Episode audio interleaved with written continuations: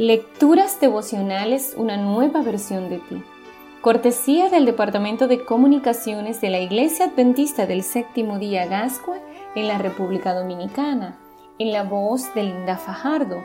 Hoy 4 de julio, la naturaleza del chismoso.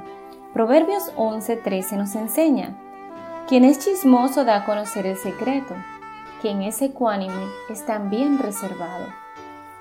Había una vez una rana que estaba sentada a la orilla de un río. De pronto se le acercó un escorpión y le dijo, Oye, yo necesito cruzar el río. ¿Podrías llevarme en tu espalda? De ninguna manera, respondió la rana. Si te llevo en mi espalda, me picarás y moriré.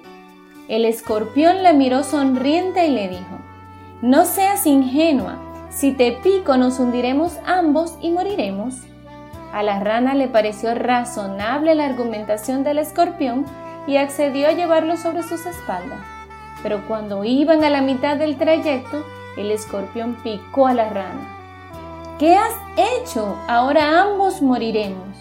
El escorpión respondió, lo lamento, es mi naturaleza, no pude evitarlo. Algo similar sucede con un chismoso. Le resulta casi imposible guardar un secreto. Así que por más promesas que haga de no revelar algo, finalmente sucumbirá en la tentación. Además, es muy probable que aumente la versión aderezando sus comentarios con algunas interpretaciones personales. El chismoso acostumbra propagar rumores infundados, sembrar discordia con sus comentarios venenosos y hablar sin pensar. La Biblia considera el chisme como un atentado a la vida de los demás. No propagues chismes entre tu pueblo, no atentes contra la vida de tu prójimo. Yo soy el Señor. Levíticos 19, 16. De modo que la lengua llega a convertirse en un arma mortal en los labios de un cotilla. Un comentario imprudente puede llegar a provocar la ruina de los demás, al punto de poner en riesgo su vida. Ahora bien, si sabes que alguien es chismoso, ¿para qué te juntas con esa persona? Los chismosos viven de comer prójimo. Tal como le ocurrió a la rana, tarde o temprano revelarán su verdadera naturaleza y te meterán en problemas. El chisme es un vicio inaceptable entre jóvenes cristianos. No lo desarrolles bajo ninguna circunstancia.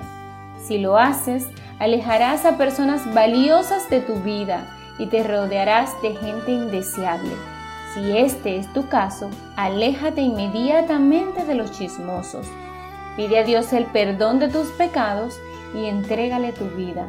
En Cristo hay poder para transformar tu corazón y cambiar tu existencia. Ezequiel 36, 25 al 27. Dios nos ha dado la lengua para edificar la vida de los demás y proclamar la esperanza del Evangelio. No destruyas el bendito don que has recibido. Adquiere el hábito de la prudencia al hablar y no emitir juicios sobre los demás.